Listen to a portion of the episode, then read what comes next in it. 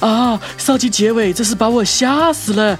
那个猫要把人们剁成香肠肉馅，呃，好可怕呀！到底是如何嘞？我现在告诉你哦。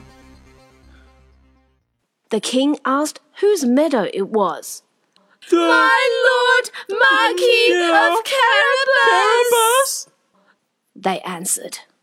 Then the master cat met with some corn farmers and said to them, You must tell the king this corn belongs to the Marquis of Carabas, otherwise you'll be chopped like sausage mince.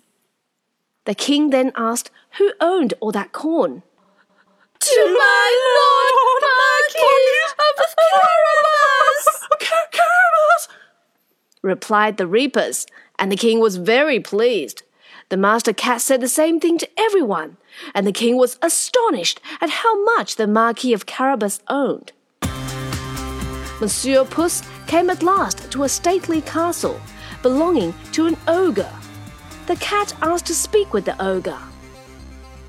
I have heard, said the cat, that you can change yourself into all sorts of creatures, like a lion or elephant. That is true, answered the ogre. And I will now become a lion. Puss was terrified at the sight of a lion. He jumped on the roof, but because of his boots, it was dangerous walking on the tiles.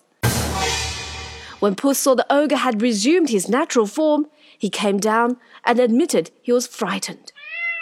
I have also heard, said the cat, that you can turn into the smallest animals. For example, a mouse. But I don't believe that. Um, impossible! cried the ogre. I'll, I'll show you. He changed himself into a mouse and began to run about the floor. Puss immediately fell upon him and ate him up. Meanwhile, the king passed this fine castle and wanted to go in. Puss ran out when he heard the noise of His Majesty's coach and said to the king, Your Majesty is welcome to the castle of my lord Marquis of Carabas. Oh, what? My Lord Marquis! cried the king. And does this castle also belong to you? Let's go in. The Marquis gave his hand to the princess and followed the king. They passed into a spacious hall where they found a magnificent banquet the ogre had prepared for his friends. His Majesty was charmed with the good qualities of my Lord Marquis of Carabas, while his daughter had fallen in love with him. So the king said, mm, You should become my son in law.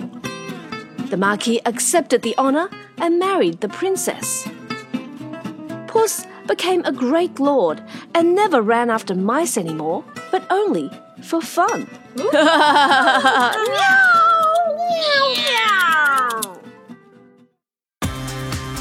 小朋友们，你们听懂了英文版的故事吗？